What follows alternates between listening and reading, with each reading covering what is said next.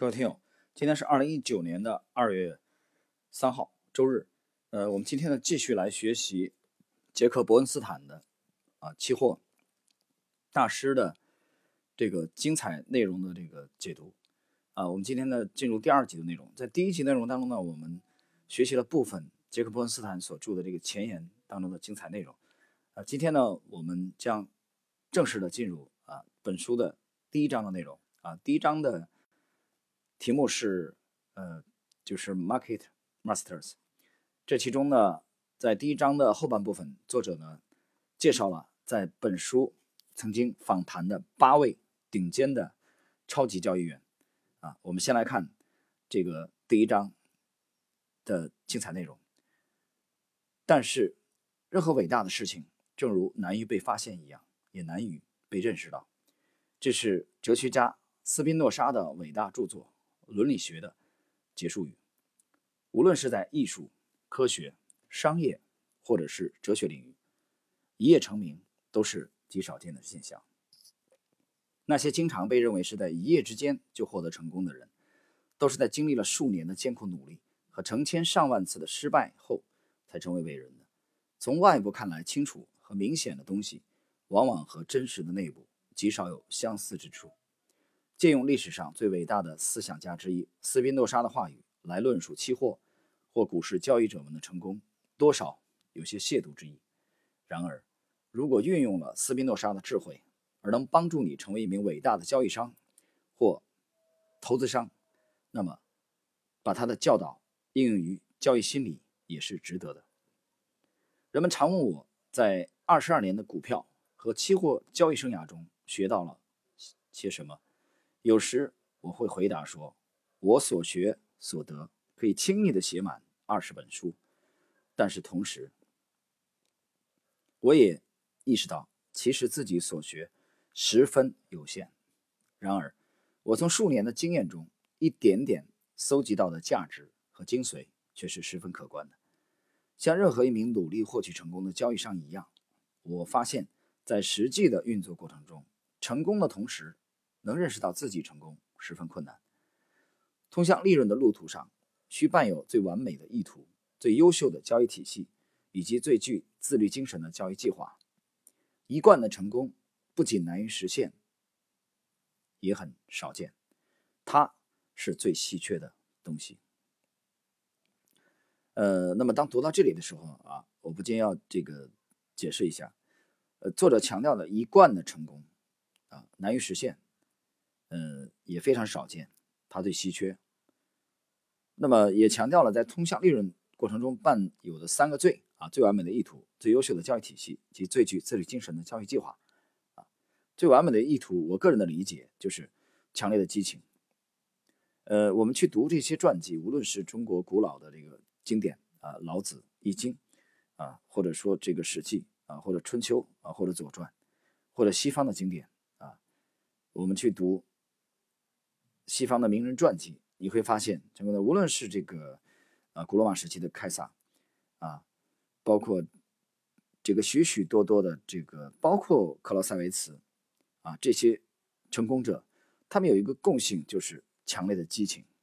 那我个人理为理解杰克·伯恩斯坦的所指的第一个最最完美的意图，就是激情，无限的、无条件的热爱交易这个行业，所以专最完美的意图。第二个最优秀的交易体系啊，这个不用讲，我们已经论述了很多次。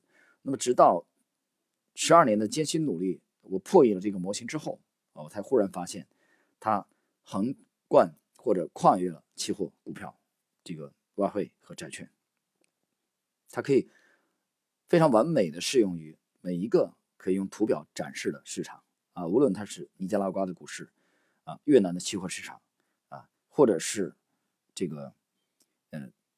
其他的啊，包括委内瑞拉啊，包括美股，包括港股啊，包括这个苹果期货啊，包括这个大蒜啊的图表等等，只要有了这个优秀的交易体系的帮助啊，第三，最具自律精神，自律精神，我的理解就是所谓的自律精神，所谓的自律，至少要包含一个含义，就是忍耐、等待。自律当不吻合模型的时候，坚决的不进场交易。那么，杰克·波斯坦强调了一贯的成功，这个一贯指的并不是偶然啊。许许多多的业余的交易者在交易的过程中啊，曾经偶然短暂的辉煌过、成功过，但是他们缺乏一贯。这个一贯就是讲的可持续性啊。就以我们现在的这个 Lexi 模型 LXZZ 啊，这个四个因素。组成的这个架构，它是一个高效的结构。这个结构，我在嗯《百年美股第一人》这张专辑和《Lexi 牛股模型》这张专辑的开篇啊，我写的非常清楚。每年我只等待这种结构才进场交易，无论是在期货还是在股票市场，因为它具备了一贯，它具备了可持续性。但是当不吻合的时候，我们就休息啊，我们就空仓。所以，理解了这一点，我觉得对大家去进一步学习有很大的帮助。好了，我们继续来看杰杰克·伯恩斯坦后续的精彩的论述。这些年中，我和其他交易商共同分享着从自己漫长而且是艰辛的经历中积累起来的知识。在我的著作《投资商商数》当中，我提出了规范投资商和交易商行为的原则，并针对如何把损失行为。转变为积极的行为和态度，提供了大量的建议。在超越投资商商数当中，我扩展了在投资商商数中提供的技巧和见解。一九九三年，我撰写了《新投资商商数》，在这本书修订了第一本书中的概念和技巧，详细阐述了自一九八零年以来发展起来的新方法。自一九七二年以来，尽管我有众多的关于交易商行为的著作。和见解和讲解，交易商们的命运却并没有太大的改观。大多数的交易商依然是数不尽的弱点和短处的受害者。交易商的这些弱点和短处，却都是他们自己创造出来的。大多数的缺陷都可以纠正，但是必须花费不同程度的努力才行。现代的心理和行为疗法为数众多，并十分有效。今天。任何交易商都不应该在阻碍成功这么多年的同一错误道路上一意孤行。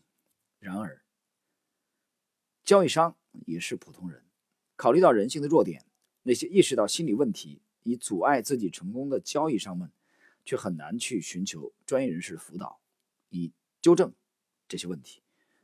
大多数交易商错误地相信，一套优秀的交易体系，一台更先进的计算机。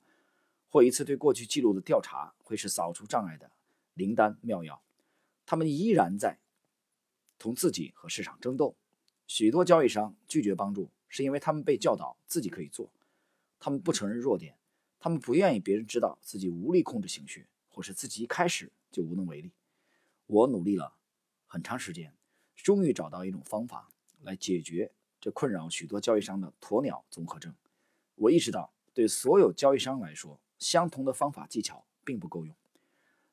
尽管书籍、磁带、短期学习班、小组治疗和一对一治疗也大有效果，但无论他们的支持者怎样热烈颂扬其功效，这些方法都无法保证每个人都成功。作为有多年经验的期货交易商，我长期来一直观察交易商的行为。我深信。一名交易商必须知道应该改变哪些做法以获得一贯的成功，他也必须了解应学习哪些新的做法以代替低成效的行为或者是负面的行为。虽然我能轻易的在读者们耳朵中塞进一条又一条的建议和看法，但我以为更好的方法是同他们分享我在平息访谈中所获得的知识。受访对象是在股票和期货界中。卓有成就而备受人们尊崇的名家，在期货交易中，正如在大部分需要努力奋斗的事业中一样，一事如意，事事顺利。关键是找到成功的因素，在总结自己的成功时，也同样要从别人的胜利中学而有所得。本书的观点萌发于多年前，但直到最近才逐渐成型。因为我曾相信交易商们最终会提高能力，找到自己的方法，从商品市场中持续不断的获利。时间证明我错了。由于各种各样的原因，交易商和投资商们总是随自己的情绪行事，因而也因自己的缺点而失败。交易商最顽固的敌人一直是，也可能将一直是他们自身。这一点令人伤心，却是不争之事实。我上百次甚至上千次的观察到这样的情形，就是某一交易商采用了有效的交易体系，接受了绝妙的建议和成功率很高的忠告，以及原本极具分析性和可靠性的信息，但是该交易商在运用这些有利条件时却没有效果，甚至还适得其反。如果这种现象只是不经常或偶尔发生，就可以把我的观察归结为偶然。然而，它却不断的在交易商身上普遍和重复出现，这导致我下结论，即作为一名有经验的交易商，我必须努力纠正或至少是改善这种状况。在写本书之前，我专注于认识、分析、消除和替代那些有碍于市场操作的行为。尽管这些年中我收到许多信件和电话称赞我的努力，并对因采用我的信息。而取得好成绩而表示感谢，我依然认为那远远不够。在这个关头，最好的方法应是积极的集中精力认识并强化促使别人成功的行为。为什么不研究成功的评评论家和交易商们，以确切的了解他们在最难成功的两种事业中获取成功的所作所为呢？他们的所作所为，或外显于行为上，或。内附于思维过程和态度当中。我应该采访哪些人呢？我避免采访那些已出现在诸如杰克·施瓦格的市场高手中的期货专业人士，而寻求这部分人及他们的经验、对市场的理解和见解，能为那些在期货业中处于不同位置，因而感知也不同的期货和股票交易商有效的运用。我选择那些自己认识的人。他们或者是我的同事，或者同我有业务联系。啊，以下杰克·波斯坦介绍了在本书中他逐一采访的八位顶尖的超级交易商。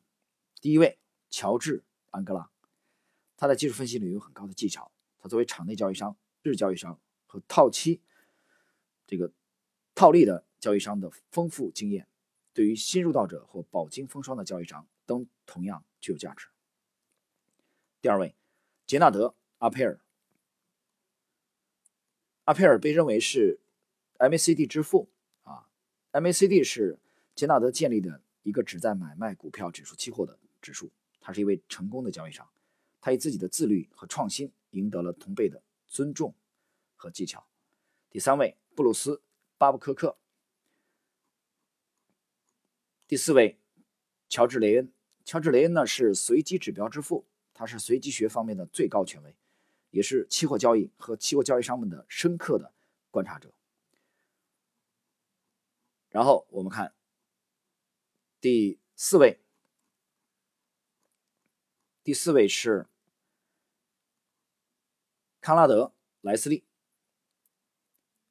康拉德·莱斯利在农作物预测方面的权威角色啊，并不妨碍他在。思维和技术方面的发展。第五位，罗伯特·派瑞特。那么，罗伯特·派瑞特，嗯，他对艾略特波浪理论的贡献是十分巨大的。第六位，威尔斯·威尔德。威尔斯·威尔德以其发展起来的众多的交易方法而成为其名字同义语的相对强弱指标。啊，这个大家应该不陌生，就是简称 RSI，而闻名全球。那么第这个最后一位就是拉里·威廉姆斯，啊，第八位，拉里·威廉姆斯在期货界的啊名声大噪。他曾经在罗宾斯世界杯期货交易冠军赛中有条不紊的十一万美元升值为两百万美元。只是在比赛结束的时候返还了一万美元，他当时的镇静和自信，我至今难忘。那么我很幸运，实际上也非常感激这些名家们愿意成为啊这部《Market Masters》的一部分。我知道每一个读者也会对他们的贡献心存感激。我希望每次访谈后的评析，以及对所有访谈的综合评析，有助于集中具体的体现受访专家们的共同之处，这样读者可以吸取并最终摸索出自己的技巧，以达到和他们同样的成功。读者们会注意到，本书中采访的专家们有着迥异的背景，对多数事物的看法也十分不同。但他们也分享某些共同的因素，这些共同的因素对任何交易商和评析家的成功都是必不可少的。我采访的方法技巧很简单，为了从每一位受访者身上采取最大量的有效信息，我问的问题尽可能统一，但也留有余地。在某些情况下会涉及受访者个人的方法或成就，这些问题会具体一些。我将统一问及的问题罗列如下。如，在什么时候是什么原因激发你做期货交易的愿望？作为交易商，你认为什么品质最有助于成功？你是否用特殊的技巧来处理损失？请估算一下，与交易技巧相比，交易商的成功有多大比例是直接来自于优秀的交易体系？该比例应怎样划分？在交易生涯中，你最大的教训是什么？你是否觉得你的成功是受其他知名交易商的启发？如果是这样，他是谁？是怎样启发你的？你是否有过促进或者阻碍你成功的特殊经历？在处理下跌时期的情绪问题时，你是否有最喜爱的技巧？针对那些对你的技巧有兴趣的新手们，你有什么样的忠告？某些问题会稍加变动，以适应采访者的特殊兴趣，但是总体而言，以上这些是核心问题。每次访谈都覆盖了它们。尽管我对采访时的采访结果抱有基本的假设，但是如果发现假设有误时，我也会考虑做出变动。一些重要的假设罗列如下：一，在对市场的情绪反应和自律及经验方面，专家们都会持有共同的看法。二，专家们普遍赞同心理对于形成成功行为十分重要。三，大多数的专家都会把他们的成功归结于一些相同的基本品质。四，专家们会分享。在市场中相似的学习经历，这些经历帮助他们塑造成功。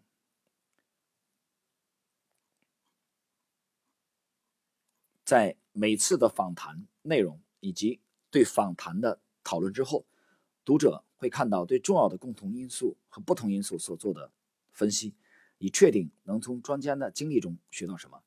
读者也会看到对投资商和交易商行为的每一主要方面的具体建议。读者可能会问：为什么我选择采访市场评论家和交易商，而不只是交易商？我写此书的目的是在以简洁的理论框架内评估特定的行为和态度。选择的采访对象多数是公众人物，因此很容易被认同。考虑我多年来作为心理学家的训练和经验，我认为我的评析方法对每一个交易商都应该是十分有意义的。我选择这些人的原因如下。一，他们为世界范围内的交易商所知，并且多年来他们的工作方法吸引了众多的追随者。呃，比如说这个读到这里，其实这个比如说拉里·威廉姆斯啊，他的这个短线的交易技巧啊，在全球都有相当的拥趸啊。我们再看第二，考虑到他们作为交易商的漫长经历以及在市场方法方面的经验，较之于那些仅仅是买卖或管理金钱的人，这些专家们更能为一般的交易商所认同。他们与一般交易大众有紧密的联系，也熟悉当今交易商所面临的问题。第三，多年来，这些专家们经历了不同的市场环境，也由于他们多年的经验，他们可以提供源于自己经验有意义的观点。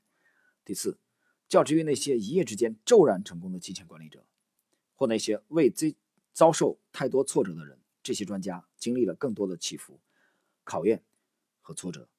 理解他们的心理是十分重要的，啊，那么学习到这里的话，啊，我要这个插一句，呃，我们就以 A 股为例吧，因为这部著作它是全部的研究这个顶尖的期货交交易员，但是他谈到了这个这些专家经历了更多的起伏，考验和挫折，我不禁想到了 A 股。A 股的时候，你看到很多昙花一现的所谓的优秀的基金经理啊，在牛市当中的表现非常好啊。比如在一五年啊，一四年之后到一五年这个牛市当中崛起的啊一些新面孔，但这新面孔呢，在一六一七啊到一八年这三年迅速的被干掉了，被市场击毙了。什么原因？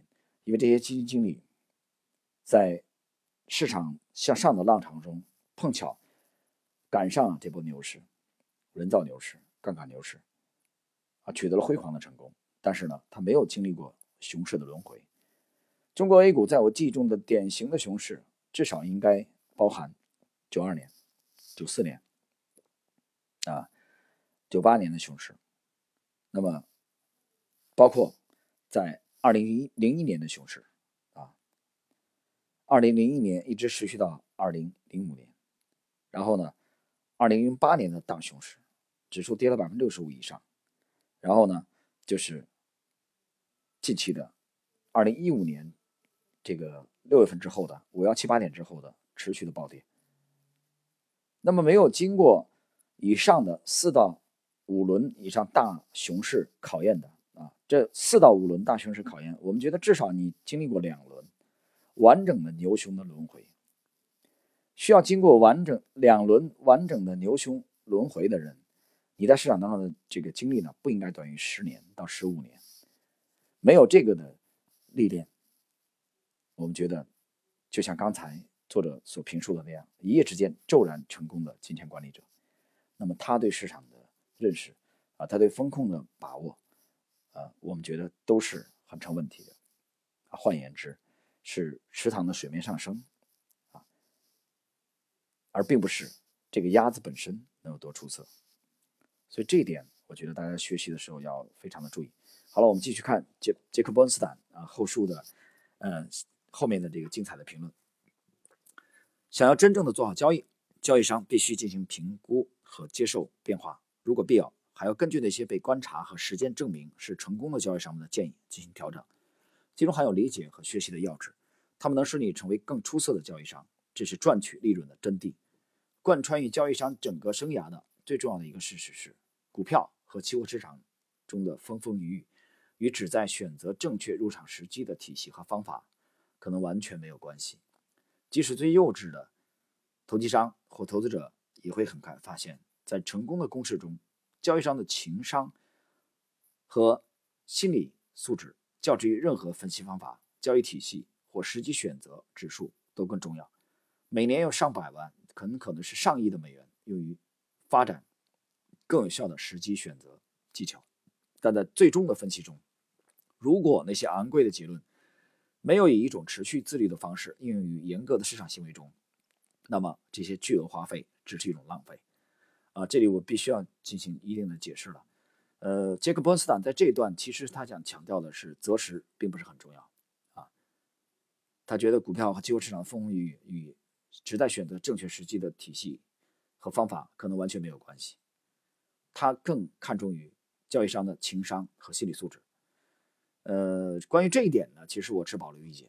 啊，我个人认为，在股票市场当中，择时和择股同样重要。啊，至于作者强调的这个情商和交易心理，我觉得也非常重要。这当中到底去怎么样应该正确的认识它的，呃，他们几者之间的这个关系呢？这个我个人认为，其实没有一个统一的答案。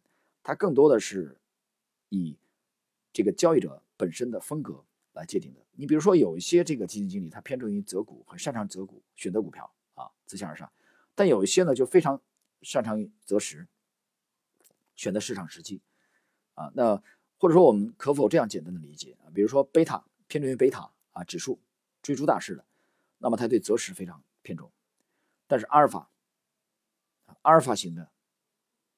这些基金经理或者说职业交易员，啊，他们对择股或者选择具体的标的就更加的讲究，所以这两者风格，我觉得并没有绝对的对错啊。这个就相当于去啊，一定要去界定少林和太极这两派啊，中国武术的外家和内家到底哪个更厉害？一样，我觉得没有标准答案啊。如果一个少林派的顶尖的啊。宗师和一个太极的顶尖宗师，我觉得他的他们比武的结果应该，应该是不相上下的。反而如果说一个少林的二流的角色遇到了一个太极的顶尖的角色，那么少林必败。所以这当中，呃，我觉得我们读这部名著啊，重温这部名著，这部名著给我的呃影响可以说不亚于国际九大投资基金经理访谈录。那么这两本访谈录其实都非常的简洁，啊，那位是采访了九位顶尖高手，这位杰克波斯坦这部是采访了八位期货界大佬。这两本小册子都跟随我很多年，啊，我已经读了无数遍，现在还在重读。那么他们的文笔都非常的简洁，但是其中的蕴含的这个啊交易的技巧和心理，我觉得很值得我们反复的。去重温它，但是呢，我们去读书去学习要辩证啊，我并没有完全百分之一百的去接受杰克·莫斯坦的所有观点，反而在学习阅读的过程中，我会不断的反思反省，我也会提出质疑啊，就比如说对这一段的质疑啊，到底是择股啊，比如说这个选择市场时期啊，他认为选择市场时期并不是很重要啊，我认为非常重要，其实非常重要，我偏向于认为交易体系最重要。没有交易体系，那么作者所谈的什么情商、这个心理素质都是扯淡啊！你是当你十次交易亏损八次的时候，这种状态持续发生的时候，你本金早就亏光了。在期货界，你还有什么资格来跟我谈什么心理素质啊？你还有什么资格跟我呢谈风控啊？你还有这个情商？你情商再好，你也该自杀了，不是吗？一百万美金进入市场啊，交易十次亏损八次，再来第二组。交易十次亏损七次，你都没有资格再存活下去，因为本金基本上都亏光了，巨额的亏损。这时候你告诉我你还有一个很好的心态，你信吗？我不信。所以胜率决定于取决于你有没有一个专业的交易技巧体系。有了专业交易体系啊，你的成功可复制、可持续的情况之下，我们。要偏重于对情商的控制、情绪的控制，啊，偏重于对不吻合这个体系的标的的放弃忍耐，不进场交易，这个是非常重要的。但是不可以把情绪的控制、风控凌驾于啊，完全凌驾于交易体系的重要性之上。这是我个人对杰克·彭斯坦这一段和之前的论述的看法啊，就是我说我说我持保留意见。呃，当然了，这个大家可以。见仁见智啊，这里是一个讨论。好了，我们来看杰克波斯坦后续的精彩论述。人们知道，成功的交易商和投资者都拥有某些特定的品质，这些品质帮助并提高他们在市场中的业绩。尽管有些人认为这些人命中注定会成功，实际上却并非如此。成功往往是在历经了各种挫折和错误后才来到的。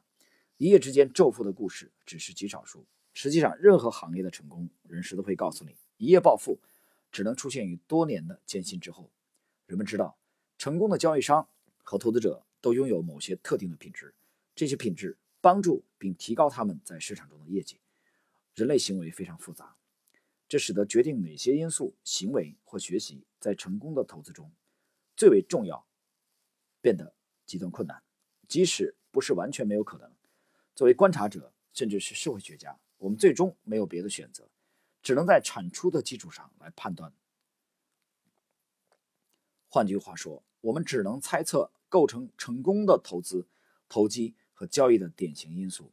但是，在我们深入探究这个题目之前，一个更基本的问题是：为什么我们要研究这些问题？嗯，刚才呢我已经谈到过啊，在。多年的啊，这个资本市场的征战当中啊，这两本小册子呃，薄薄的两本小册子，一本是这个呃国际九大投资基金经理访谈录，杰克施瓦格的这个名著啊，史杰曼先生编著的啊，另外一部就是杰克波斯坦的这个呃 Market Masters，这其中的八位期货顶尖高手的呃访谈录，这两本小册子为我所偏爱啊，你包括其实这一本啊，其实很早以前我就想啊。去年我就想把它，呃，在精华部分啊解读分享给各位啊，但是非常不巧，嗯，这部我非常偏爱的小册子呢，被我一位好朋友给借走了啊，最近才刚刚的归还给我啊，我看得出来他都不太舍得归还给我啊，但是没有办法。那么我这次再次就是拿到朋友归还给我的这个小册子之后啊，我决定啊把其中的精华的内容啊跟大家一起的这个分享。杰克·斯坦呢，作为一个著名的财经作家，也是美国 MBH 商品顾问公司的总裁啊，他是全球期货界公认的权威人士。呃，这位权威人士呢，这本薄薄的小册子，嗯。当中的观点其实还是非常有个性。比如说，大家去通读啊这部著作，他呢其实一直认为，在整个的交易链条当中的薄弱环节，他认为一直并且永远是交易商本人也就是交易员本人是整个交易的环节当中最薄弱的一个链条。所以，对这个链条的强化，那么决定了这个交易商在这个行业究竟能走多远。啊，这一点我觉得在学习这部名著的过程中，啊，我们系列的解读过程中，请大家啊一定要注意作者的这个论述。同时呢，在精彩的杰克·波恩斯坦所著的前言当中呢，我还呃非常偏重于这一点，就是他曾经提到过，美国著名的心理学习理论之父伊尔·索德克曾睿智的指出，人们成千上万的行为都是错误的，而只有一小部分是正确的。啊，这一点我不知道大家怎么去体会它。那么我最近看到了一个数据啊，A 股的交易账户有1.4亿，这是刚刚看到的。那么这1.4亿的交易账户当中呢，实际上今年累月的统计，绝大部分的都是亏损的。啊，像索德克刚才所讲，人类的行为成千上万的都是错误的，正确的只有极少部分。啊，我在熊市当中，我经常讲一句话，你去这个听。Lexi 这个模型系列的节目，你会听到我经常讲千分之一的机会，更多的实际上是我经常讲三千分之一的机会。现在 A 股大概三千六百只啊股票，我们的 LXZZ Lexi 这个模型在极端弱势当中，甚至一只股票都选不出来，有的时候就选出一只到两只啊，选出一只，那不就是三千六百分之一的机会吗？你选出三只，无非也是千分之一的机会。所以如何去看待这千分之一的机会？包括最近的我在知识星球，我的知识星球中展示的，啊，我们在最这个十二月份的这只重组股的完美的交易，啊这个交割抛析的整整体的过程，啊，我把它作为一图千金的第二部的这个精彩的系列内容的其中的一期，啊，我们通过图表和文字相结合，因为你喜马拉雅喜马拉雅的话只能是音频，它没有办法用图表来展示，所以许多朋友跟我反映说，一图千金这个节目非常非常好啊，这个专辑听了无数次。但是很遗憾，没有图表的帮助，所以我把决定把第二部《一图千金》第二部呢，就在知识星球当中连载，以文字加图表，这样大家学习起来呢可能会更直观一点。呃，那么回到本书杰克·伯恩斯坦的精彩内容啊，我们今天给大家分享的是第二集的内容啊，从第三集开始，我们将正式的进入对这八位顶尖交易员的。访谈的精彩内容啊，请大家一起来关注。好了，朋友们，今天我们对这个期货大师的精彩内容解读的第二部分内容就到这里，在下一期我们将继续交流。